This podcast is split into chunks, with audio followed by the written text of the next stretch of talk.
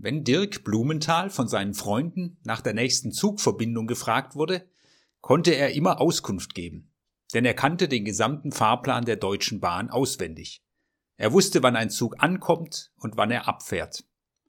Ankommen, abfahren. Eigentlich ein Thema, eine Frage, die sich im ganzen Leben stellt. Was soll bei mir im Leben ankommen? Was will ich aufnehmen? Was soll mein Leben bestimmen? Was ist mir wichtig und unverzichtbar? Oder in der Erziehung, was soll bei den Kindern ankommen? Und welche Gedanken sollen abfahren? Welche Dinge, welche Verhaltensweisen sollen verschwinden? Auch der Prophet Jeremia kündigt einmal eine Ankunft, ein Advent und eine Abfahrt an. Es soll einmal jemand ankommen. Und es soll etwas abfahren, verschwinden, ein Ende finden. Jeremia 23, Vers 5 und 6 heißt es, Siehe, es kommt die Zeit, spricht der Herr, dass ich dem David einen gerechten Nachkommen erwecken will. Der soll ein König sein, der wohl regieren und Recht und Gerechtigkeit im Land üben wird. Zu seiner Zeit soll Juda geholfen werden und Israel sicher wohnen. Und dies wird sein Name sein, mit dem man ihn nennen wird, der Herr unsere Gerechtigkeit. Da soll also einer ankommen, der mit Recht und Gerechtigkeit regieren soll. Der Herr unsere Gerechtigkeit. Sein Name ist Programm. Der soll kommen. Und es soll etwas abfahren. Ungerechtigkeit und Gewalt. Und das sagt Jeremia kurz zuvor. Beendet Unrecht und Ungerechtigkeit. Bedrängt nicht die, die als Fremdlinge zu euch kommen. Tut niemand Gewalt an. Bedrückt nicht die Waisen und Witwen, also die sozial Schwachen. Und dir, König Joachim, sage ich, weh dem, der seine Mitbürger umsonst arbeiten lässt und denkt, ich will mir ein schönes, prunkvolles Haus bauen und einen großen Balkon, auf dem ich mir vom Volk zujubeln lasse. Du lässt dich ehren auf Festen mit schönen Kleidern, du unterdrückst dein Volk und verachtest Gott. Aber das soll ein Ende finden. Der angesprochene König Joachim der im sechsten Jahrhundert vor Christus in Israel regierte, war ein skrupelloser Machtpolitiker, der sein Volk auspresste, bis er sich dann mit dem König Nebukadnezar anlegte, der Jerusalem eroberte. Aber da soll es einen Advent geben, einen, der ankommt, der, der Gerechtigkeit bringt. Ein großes Wort Gerechtigkeit, ein zentrales Wort in jeder menschlichen Kultur. Da steckt das Wort richtig drin, was ist das für eine Gerechtigkeit? In der griechischen Mythologie gibt es die Göttin Dike, die Göttin der Gerechtigkeit und des Rechts. Sie wird vom Vater Zeus in die Welt geschickt, soll genau beobachten, beurteilen und Recht sprechen und den Rechtsbruch strafen. Bei den Römern ist Dike die Justitia. Diese Justitia wurde dann prägend für das, was sich auch in Europa als Verständnis von Recht und Gerechtigkeit ausgebildet hat. Sie landete als Statue vor vielen Gerichtsgebäuden unserer Städte. Sie hat eine Waage, sie hat ein Schwert und sie schaut genau hin.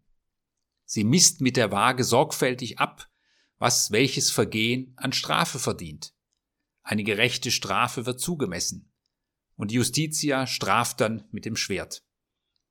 Später bekam sie eine Augenbinde und das sollte ausdrücken, sie richtet ohne Ansehen der Person.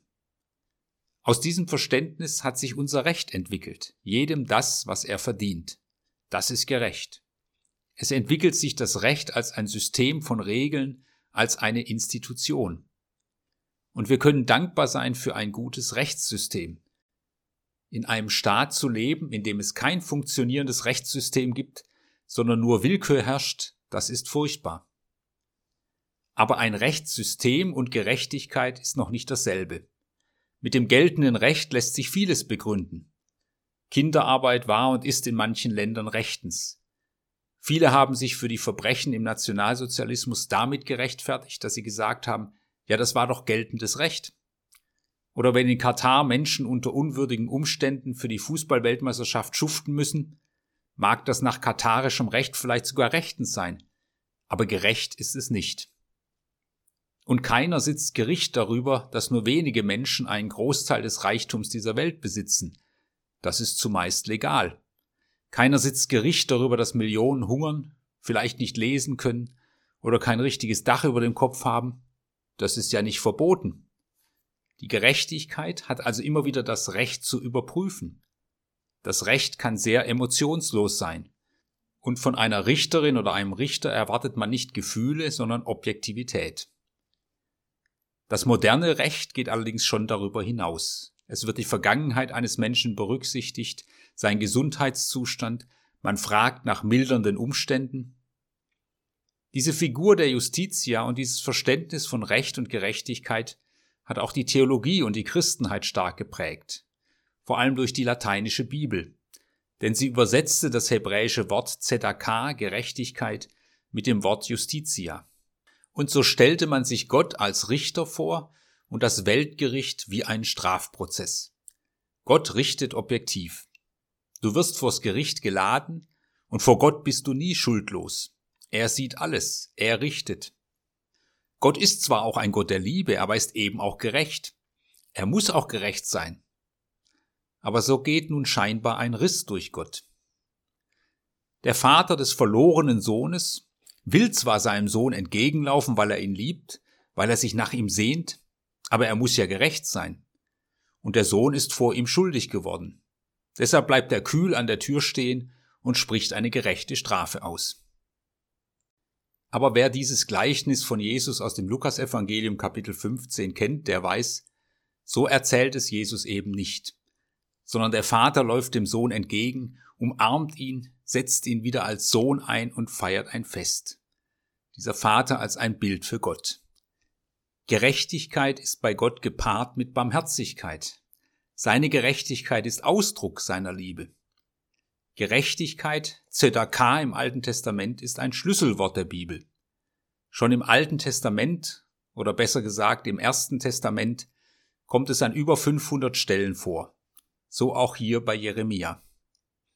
Schon die Reformation verdankt sich einer Entdeckung Martin Luthers, der begriffen hat, dass man Gerechtigkeit Gottes nicht wie die Figur der Justitia verstehen darf, sondern als eine Gerechtigkeit, die Gott uns durch Jesus schenkt.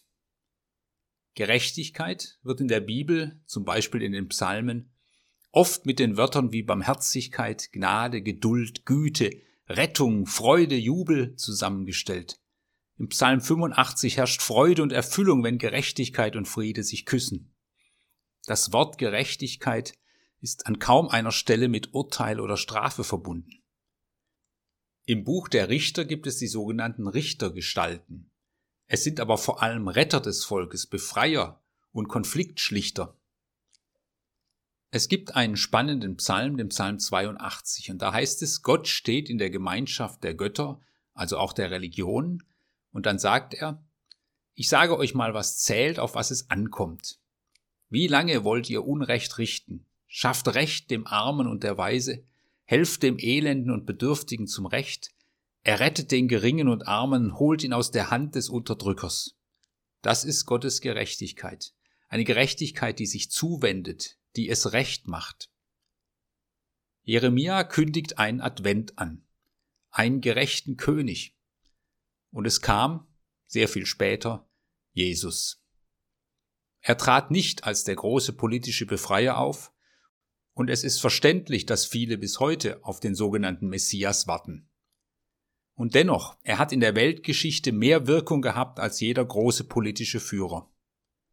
Jesus ist nicht als machtvoller politischer Herrscher aufgetreten und hat zur Gerechtigkeit aufgerufen, sondern er hat diese Gerechtigkeit Gottes gelebt, diese Gerechtigkeit voller Güte, Gnade, Barmherzigkeit, voller Versöhnung. Es ist eine Gerechtigkeit, die ins Leben zurückholt. Vor allem diejenigen, die aus der Gesellschaft herausgefallen sind. Den blinden Bettler, den Gelähmten, den isolierten Aussätzigen, die Frau, die am Leben nicht mehr teilhaben darf, weil sie ständig ihre Blutungen hat. Viele sind damals ausgestoßen worden aus der Gesellschaft, aber Jesus sagt, wer zu mir kommt, den werde ich nicht abweisen. Und Jesus erzählt wunderbare Gleichnisse von der barmherzigen Gerechtigkeit Gottes. Das Gleichnis vom verlorenen Sohn, das Gleichnis von den Tagelöhnern im Weinberg, die, obwohl sie nur wenig arbeiten konnten, dennoch das bekommen, was sie zum Leben brauchen. Und dieser König der Gerechtigkeit, Jesus Christus, tritt auch für mich ein. Was für ein wunderbares Gefühl, vor Gott recht sein zu können richtig sein zu können, trotz aller Unzulänglichkeiten, trotz Fehlern und Schuld. jemand, bei dem ich sein kann, angenommen bin, einer, der Leben schenkt, das in die Ewigkeit hineingeht. Das ist ein Gefühl von Heimat. Und Martin Luther sagte so, da hatte ich das Empfinden, ich sei geradezu von neuem geboren und durch geöffnete Tore in das Paradies selbst eingetreten. Diese geschenkte Gerechtigkeit, dieses Angenommensein, schenkt dann auch die Kraft zur Veränderung. Und auch das erleben wir bei Jesus. Das Schimpfen von Menschen hat einen Zachäus nicht verändert. Aber dass Jesus ihn sieht, ihn ruft, sich mit ihm an einen Tisch setzt, das verändert ihn. Es ist die Erfahrung von Heimat in einer unruhigen Welt, damals wie heute. Das Recht, die Justiz braucht die Macht, notfalls auch mit Polizeigewalt etwas durchzusetzen. Das ist so. Aber Jesus verändert auf andere Weise. Durch sein Interesse, durch seine Barmherzigkeit, durch seine versöhnende Liebe. Und Advent heißt, dass er bei uns ankommt, dass seine Arme offen sind. Macht hoch die Tür, die Tor macht weit.